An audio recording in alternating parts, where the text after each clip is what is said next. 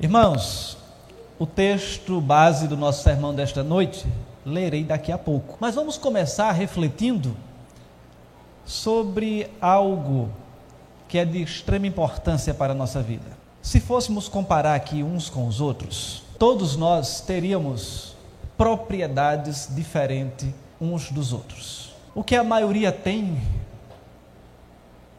que poderia, digamos assim, trazer uma certa democracia, mas ao mesmo tempo diferencia em termos de bens materiais é um celular. Um tem um celular melhor, outro um pouco mais fraco em termos de configurações, em termos de tempo de uso. Outros têm um poder aquisitivo maior, outro um poder aquisitivo menor. Alguns têm carro, moto, outros não têm. Enfim, todos nós temos as nossas diferenças em termos de propriedades.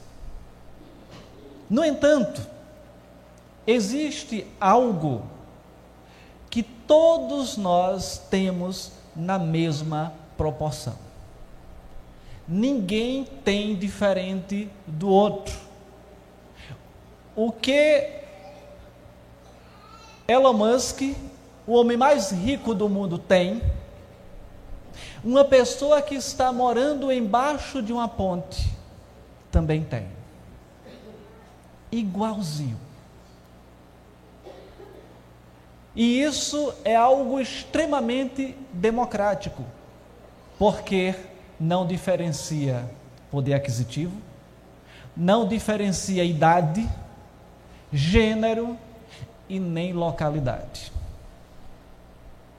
Eu quero lhe convidar agora a ler o texto de Eclesiastes, capítulo 3. Eclesiastes, capítulo 3, versos do primeiro ao oitavo.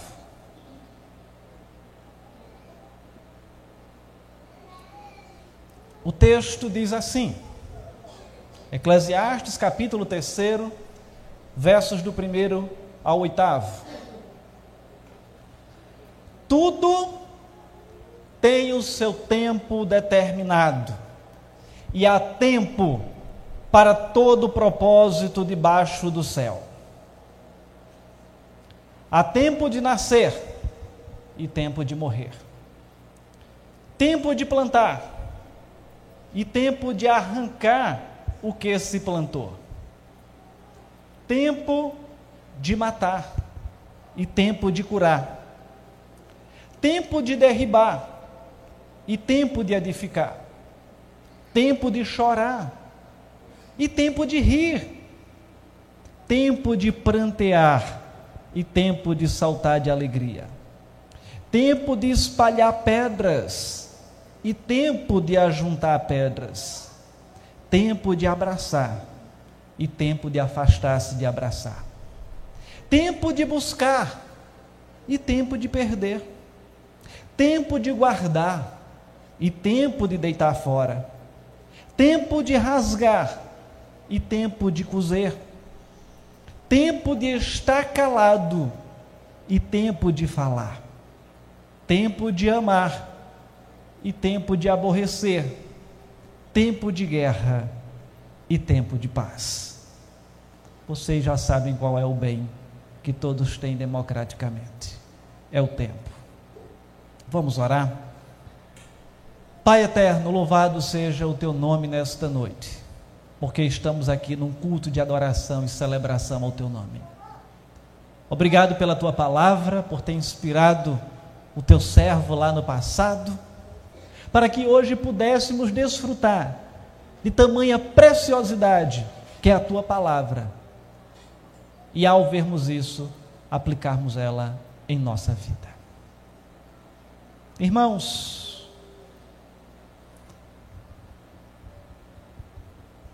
Quando olhamos para esse texto, é necessário, antes de tudo, elucidar quem é o autor deste livro. O próprio livro, no capítulo 1, diz assim: Palavra do pregador, filho de Davi, rei de Jerusalém. quem é o filho de Davi, rei de Jerusalém, e que, de acordo com o texto, tinha grande sabedoria? Salomão. Então, Salomão é o autor deste livro.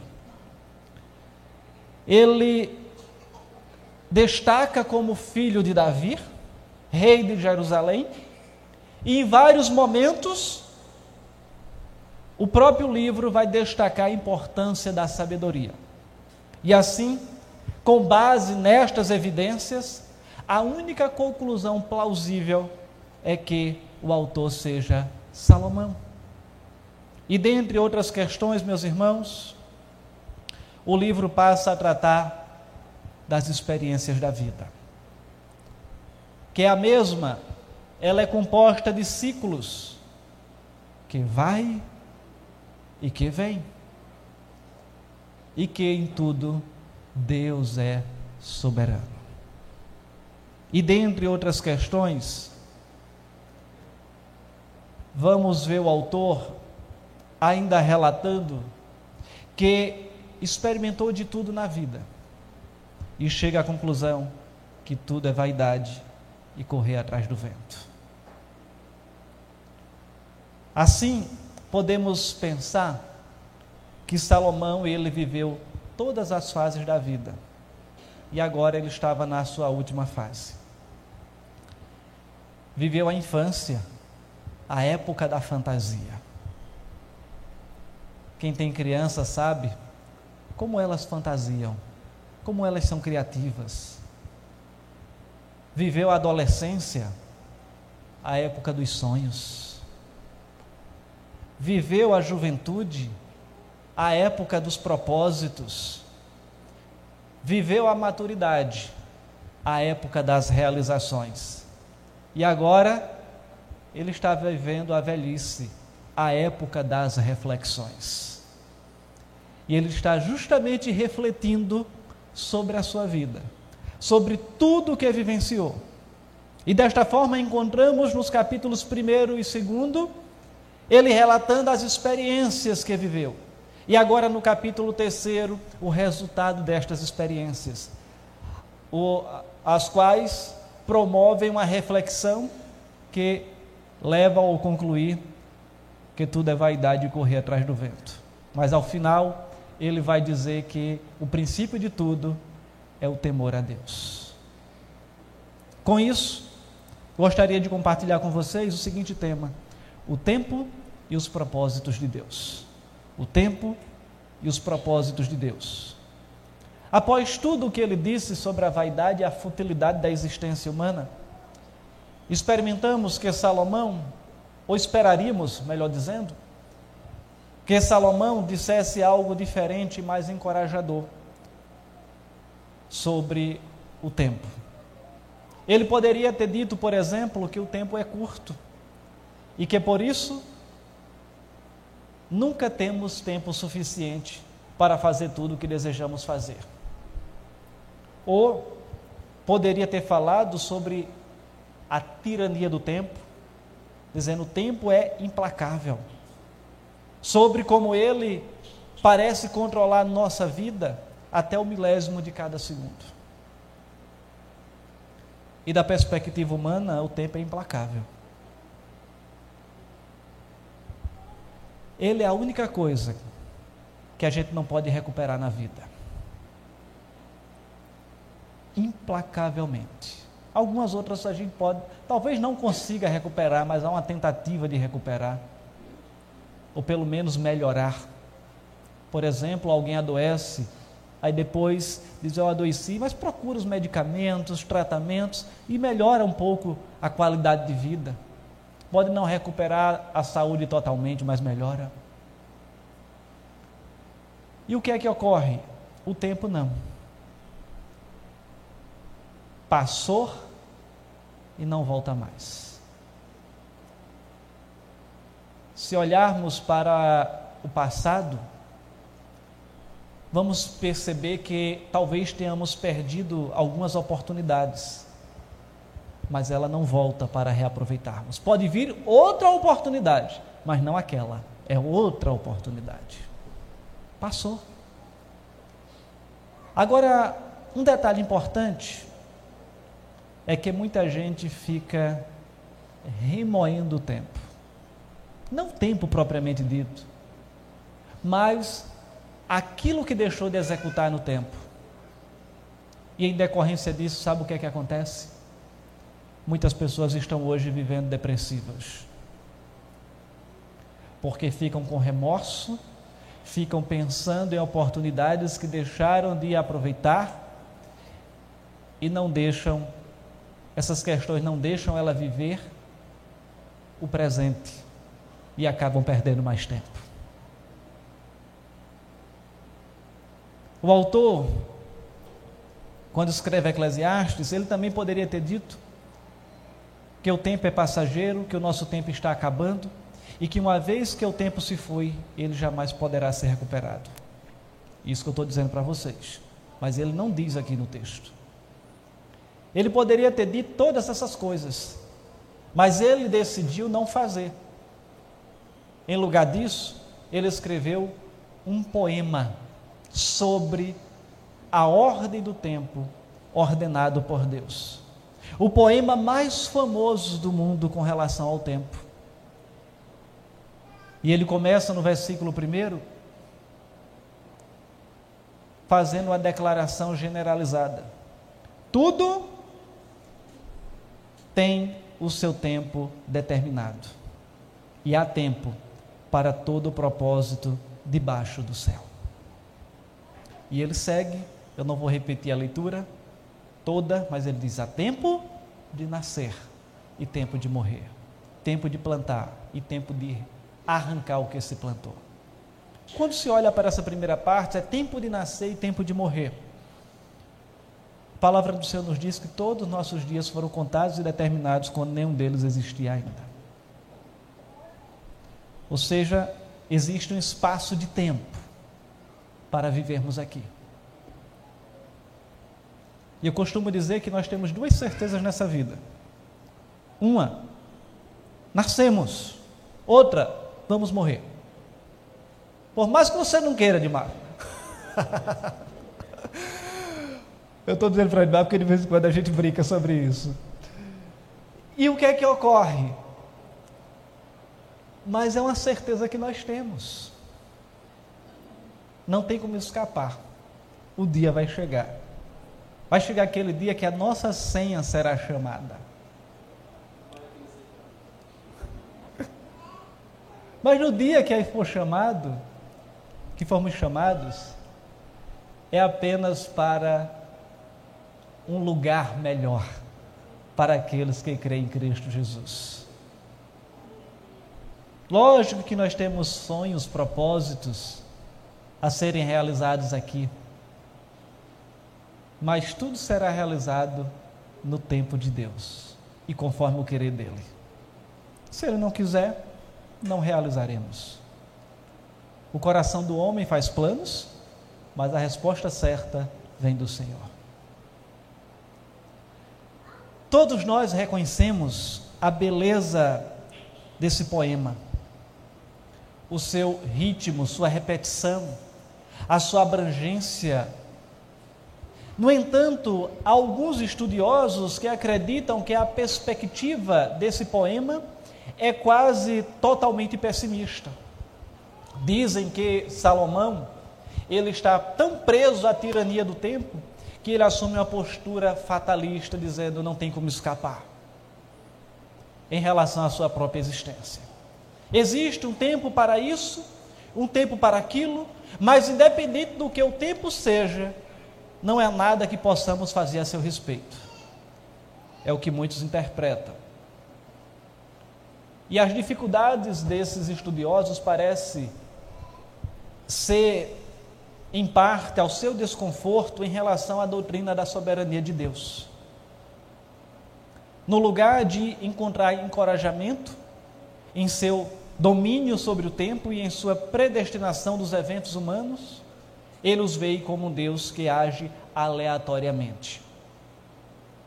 Existe um comentário bíblico que não tem tradução para o português, que coloca como título nesse capítulo terceiro, a inutilidade da luta, da luta contra um Deus arbitrário. Enquanto que na nossa tradução nós temos aqui tempo para tudo. Só faltou complementar: tempo para tudo sob o poder de um Deus soberano. E desta forma, será que realmente o nosso Deus é um Deus arbitrário? Um Deus que trata das coisas de maneira aleatória? Não, não é. Lembre-se que o capítulo 2, ele terminou com uma declaração de alegria que encontramos sempre que Deus está presente e, no, e nós recebemos as bênçãos da vida como um presente dele. Quando chegamos aqui no finalzinho do 2, ele diz: Nada melhor para o homem do que comer, beber e fazer com que a sua alma goze do bem do seu trabalho. No entanto, vi também que isto vem da mão de Deus. O 25: Pois separado deste, quem pode comer ou quem pode se alegrar? Ou seja, separado de Deus. E o 26: Porque Deus dá sabedoria, conhecimento e prazer ao homem que lhe agrada. Mas ao pecador dá trabalho, para que ele ajunte e amontoe, a fim de dar aquele que agrada a Deus. Também isto é vaidade correr atrás do vento. O que é que ocorre, irmãos? Longe dessa perspectiva fatalista, vamos entender que Deus é o Deus da providência, é o Deus cuidador. O versículo 11, o verso 11 do capítulo 3 ainda diz: Tudo fez Deus formoso no seu devido tempo. Também pôs a eternidade no coração do homem, sem que este possa descobrir as obras que Deus fez desde o princípio até o fim. O pregador, que é o título também que é dado a Salomão, ele alcançou um apreço apropriado, ou seja, uma admiração apropriada de Deus sobre o tempo e a eternidade. A vida não é uniformemente ruim mas inclui experiências positivas e negativas. Se cada um pudesse vir aqui à frente e ia contar experiências positivas, experiências negativas da vida, ia ter, poder testemunhar disso. E esse texto, ele é perfeitamente equilibrado e nos ensina muitas verdades importantes de Deus do seu filho e da nossa própria administração do tempo, que pode ser nosso bem mais precioso. E de fato é. O tempo é o nosso bem mais precioso, ele é democrático. Todos têm 24 horas. Agora o diferencial está em como usamos o nosso tempo. Ele é tão precioso, irmãos, que o seu empregador paga por ele. Quando você diz, eu quero o emprego, você está dizendo, eu quero alguém que compre o meu tempo. Porque você está vendendo o seu tempo pelo seu salário, é simplesmente isso. O empregador, o que é que ele está fazendo? Ele está multiplicando o tempo dele comprando o seu tempo. E essa é a visão empreendedora. Alguém quer crescer a sua empresa? Ele não tem tempo para fazer crescer a empresa, porque o tempo tem só 24 horas. Ele vai contratar pessoas para que utilize o seu tempo para fazer a empresa dele crescer. Então, tempo é um bem precioso e é o que faz o comércio, a indústria, toda a cadeia de produção ela ser desenvolvida. De maneira que, olhando para o texto, é necessário ter uma compreensão bíblica do tempo e do seu lugar na visão do, na, de mundo cristã. E ela começa justamente com a soberania de Deus. Apesar de não ser mencionado explicitamente nos oito primeiros versos, no capítulo terceiro, Deus é mencionado nos versículos que seguem E além do mais, o versículo inicial fala sobre o que acontece debaixo do céu. Quando diz: há tempo para todo propósito debaixo do céu. E alguns comentaristas veem essa expressão basicamente como sinônimo de outros textos quando ele coloca debaixo do sol. No entanto, as palavras debaixo do céu parecem ter uma conotação ainda mais positiva para aproveitamento do tempo. E mais tarde, no capítulo 5, versículo 2, o autor também ele diz explicitamente que Deus está nos céus. Então faz essa divisão: Deus no céu, o homem na terra. Dando a entender que o que acontece aqui na terra, embaixo do céu, está sujeito ao tempo, e tempo este que se encontra sob o controle e autoridade do Deus que está no céu. Deus é soberano sobre o tempo e sobre tudo o que acontece no tempo. E isso expressa na amplitude abrangente do versículo primeiro, é manifesto aqui quando ele diz: tudo tem o seu tempo determinado, e há tempo para todo o propósito debaixo do céu. E a extensão da soberania de Deus ela é ressaltada ainda mais por esse texto que segue essa expressão do versículo primeiro.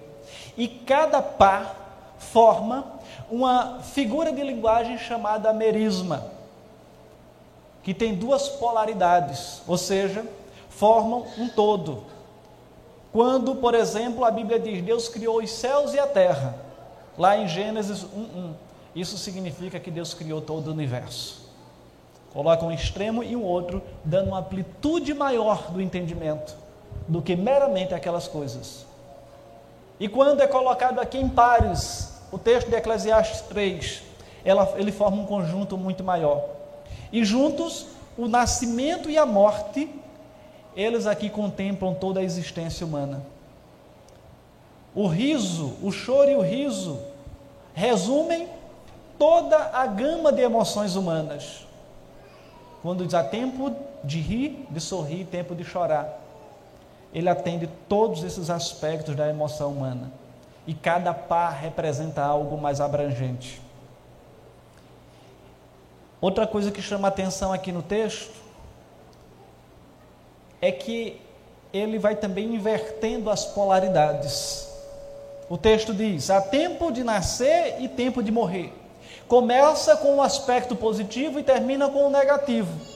Na sequência, ele diz: há tempo de plantar e tempo de arrancar o que se plantou. Plantar, arrancar. O plantar seria algo positivo, né? Arrancar seria o negativo, mas a colheita ao final é uma coisa boa. Tempo de matar e tempo de curar. Então agora já inverteu. Começou com o negativo e com o positivo. Em outras possíveis interpretações, poderia dizer: há tempo de adoecer e tempo de receber cura. Há tempo de chorar e tempo de rir. Tempo de prantear e tempo de saltar de alegria. Ou seja, aqui é uma, uma expressão bem abrangente das emoções, mas também das vivências factuais da vida. E segue todo o texto trazendo esses 14 pares de expressões. E sabe o que é que isso significa também? O dobro da perfeição. Sete é tido como número da perfeição. E aqui nós estamos com esses pares que representam também essa consumação em dobro. E não surpreende então que os pares parecem abarcar toda a extensão da experiência humana, do nascimento até a morte, da guerra até a paz. Quando encontramos no versículo 8: há tempo de amar e tempo de aborrecer, tempo de guerra e tempo de paz. É necessário reenfatizar que Deus, então, Ele é o controlador e o rei do tempo. Ele regulamenta nossos minutos e segundos. Ele rege todos os nossos momentos e todos os nossos dias. Nada acontece na vida sem a sua supervisão. Tudo acontece e quando acontece, porque Deus é soberano sobre o tempo e também sobre a eternidade. Ele mesmo instituiu as estações, quando a gente olha para Gênesis 8, 22, antes já tem, mas Gênesis 8, 22, o que é que diz lá? Justamente manifestando o controle de Deus sobre o tempo.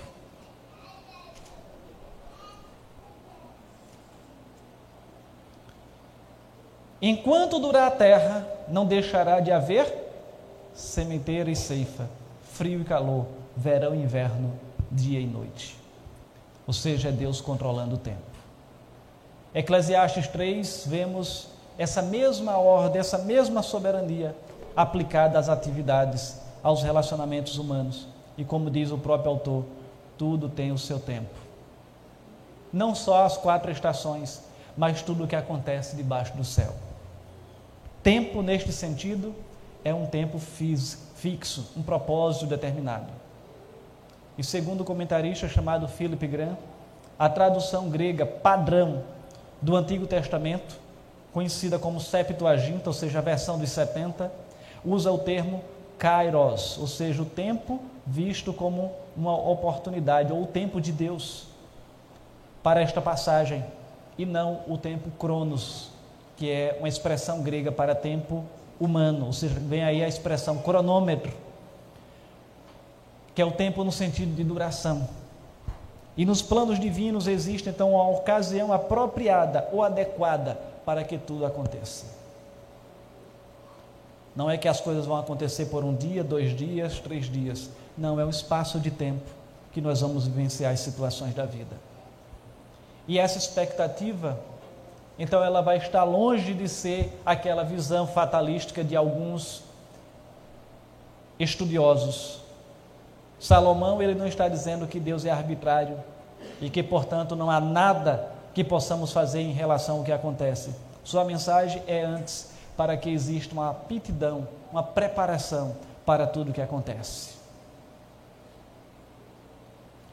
Em outras palavras, é para remirmos o tempo, conforme o Senhor também nos ensina. É olharmos para o nosso tempo e aproveitarmos da melhor forma possível, porque ele não para.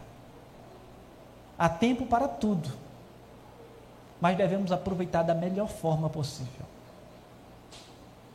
Quanto tempo você acha que ainda tem de vida? Se você soubesse o dia que vai morrer, o que era que você faria? Até lá.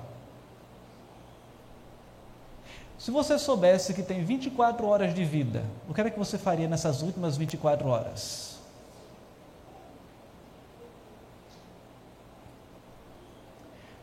Muitos dos grandes empreendedores, pessoas ricas, que puderam desfrutar de tudo na vida, foi feita uma pesquisa, né? o norte-americano é muito afeito a pesquisas, diferente do brasileiro. E em essas, nessas entrevistas, chegava já no leite de morte e perguntava: se você tivesse mais tempo de vida, o que era que você faria? Ele se aproveitaria o tempo melhor com a minha família.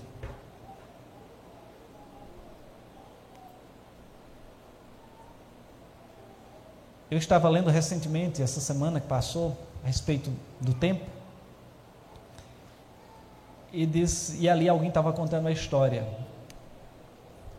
Disse que um grande empresário, não sei se é fictício ou real, com 87 anos de idade, chegou para um jovem de 23 anos de idade e disse: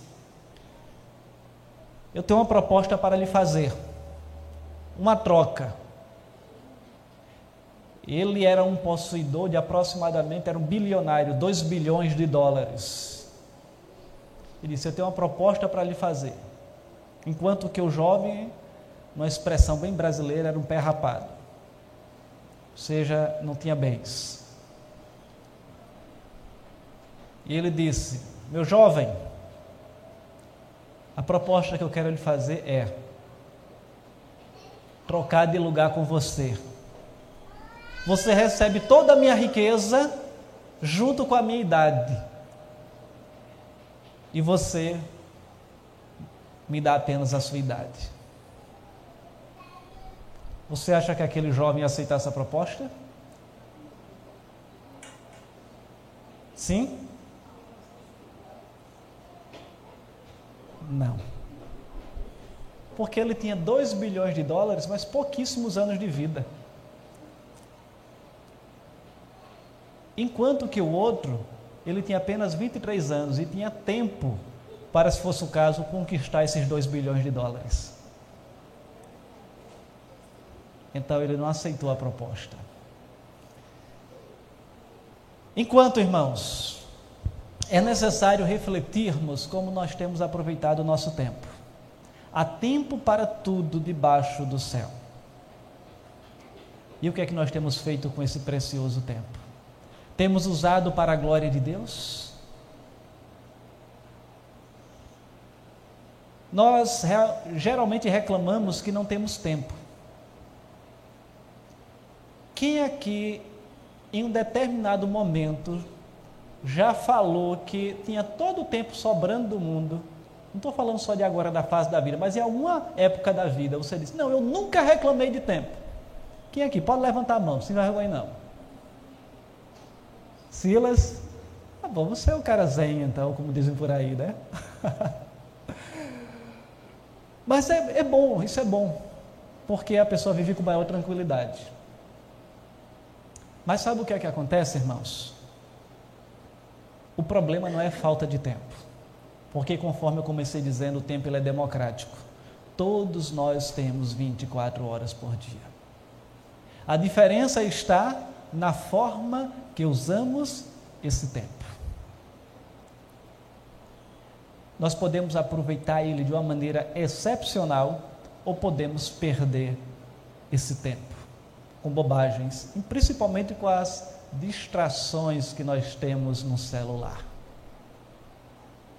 WhatsApp, Facebook, Instagram, TikTok, YouTube e por aí vai.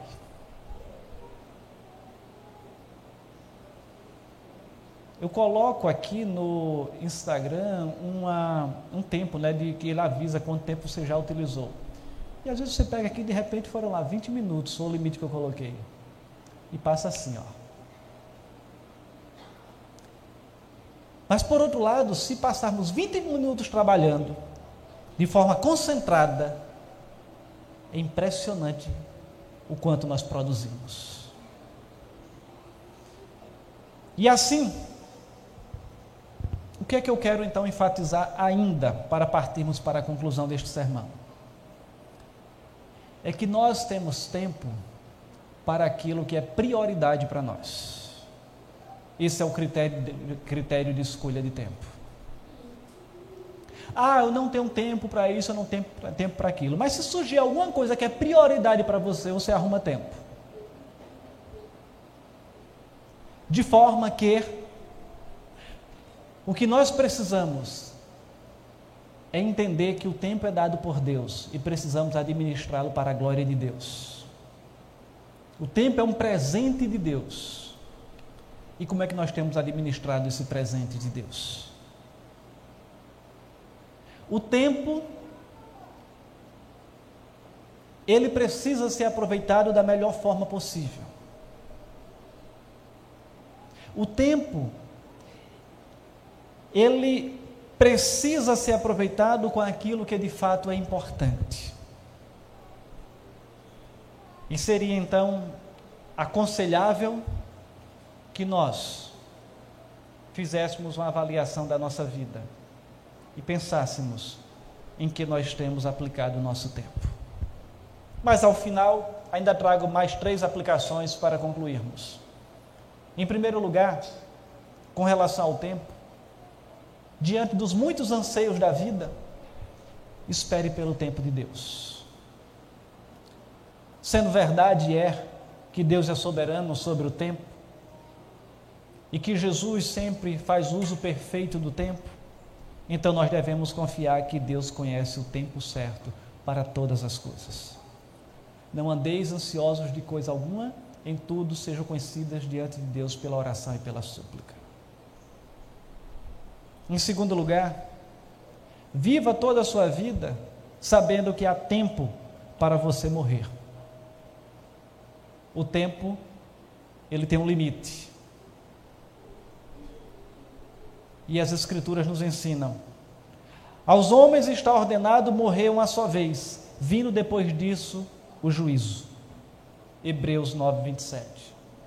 Muitas pessoas são jovens e dizem: Ah, não, quando chegar no final da vida, eu vou assumir um compromisso com Jesus. Será que você vai. Qual, qual é o fim da vida para você? O fim da vida pode ser aos 18 anos, para um jovem, e não aos 90, como talvez ele esteja pensando. E você está preparado quanto a quando a hora vier? Muitas pessoas não estão. Fala-se de. Isso aqui eu adquiri de um comentarista que quando um senhor, que era o Visconde de Tunene, foi fatalmente ferido em uma batalha em 1675, ele disse melancolicamente, ali já nos seus últimos instantes de vida: Eu não pretendia ser morto hoje.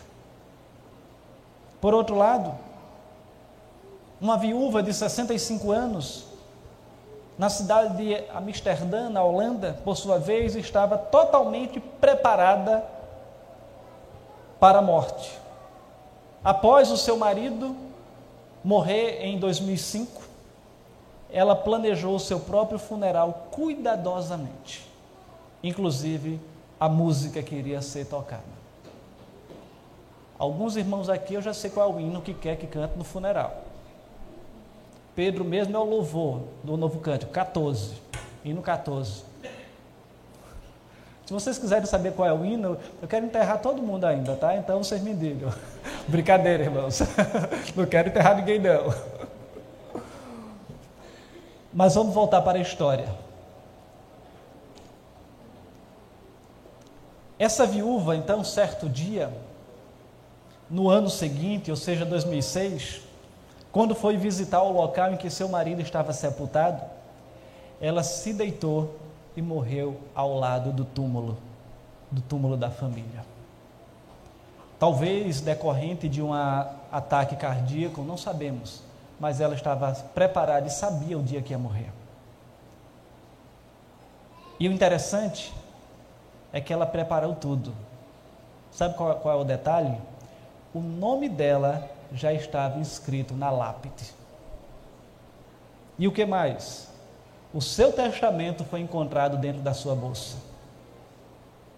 Ou seja, ela foi para aquele local sabendo que não voltaria mais. Ela estava preparada para a morte. Você está? Você sabe para onde vai? Tem essa certeza? Se você morresse hoje, você iria para onde? A resposta é sua. Se você quiser me dizer depois, pode dizer, mas responda para você mesmo agora. E em terceiro lugar, uma terceira aplicação, faça bom uso do tempo, do tempo que você tem. O tempo é o bem mais precioso que temos. É a moeda impagável que Deus nos deu para fazer a obra do seu reino. Aquilo que alguns servos do Senhor do passado já disseram, é um fragmento da eternidade dada ao homem por Deus, como a mordomia solene, ou seja, uma forma de administrarmos. Acontece que o tempo é também uma das coisas mais difíceis que temos para administrar. Todos nós temos a mesma quantidade de tempo por dia, e eu estou dizendo isso desde o início. E a pergunta é: eu já estou me tornando repetitivo, mas volto a dizer: como estamos usando o nosso tempo? Aproveitando ou desperdiçando? A Bíblia nos aconselha a usar o tempo com sabedoria, remindo o tempo, porque os dias são maus.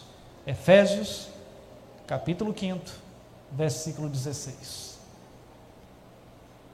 Vivamos o tempo com sabedoria, remindo ou seja, economizando o tempo, porque os dias são maus. Seja são dias difíceis, dias desafiadores, dias que nós perdemos o tempo assim, é, do nada. 1 de janeiro foi ontem, hoje já é 19 de junho. Ou seja, metade do ano praticamente já se foi. E desta forma, oremos ao Senhor para que o Senhor nos abençoe e nos dê sabedoria para aproveitarmos melhor o tempo, porque há tempo para todo propósito debaixo do céu. Há tempo para todas as coisas. Oremos, irmãos. Pai eterno, obrigado por, ter, por teu servo Salomão, por nos instruir com relação ao tempo e entender que há tempo para tudo debaixo dos céus. O Senhor, Ele instituiu o tempo para todos os propósitos.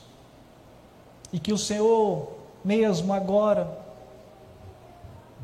instrua os nossos corações, nossas mentes, para fazermos o melhor para Ti, para aproveitarmos o tempo da melhor forma possível, servindo aqui na Tua obra, vindo à igreja, porque quantas pessoas gostariam de estar hoje aqui, mas por uma enfermidade não estão? E talvez há pessoas hoje que não estão aqui porque inverteram as prioridades.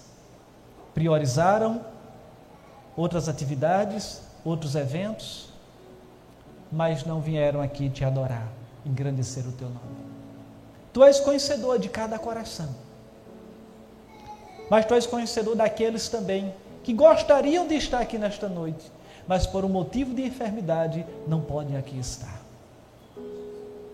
Então, Senhor, dá graça, ministra aos nossos corações, para aproveitarmos o tempo te servindo com tempo de qualidade, para servirmos e vivenciarmos a nossa família com tempo de qualidade, para quando estivermos no nosso trabalho, nós fazermos o melhor que podemos, aproveitarmos o máximo o nosso tempo, para dedicarmos esse tempo com qualidade também para a glória do Teu nome. Dá essa consciência a cada um de nós. E que em tudo teu nome seja exaltado e glorificado. Trata com nossos corações, com as nossas mentes. E nos faz entender que o tempo é curto, que precisamos economizar o tempo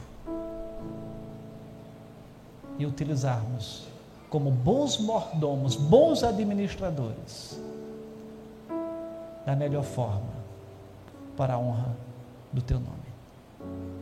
E é no nome de Jesus que oramos assim nesta noite. Amém.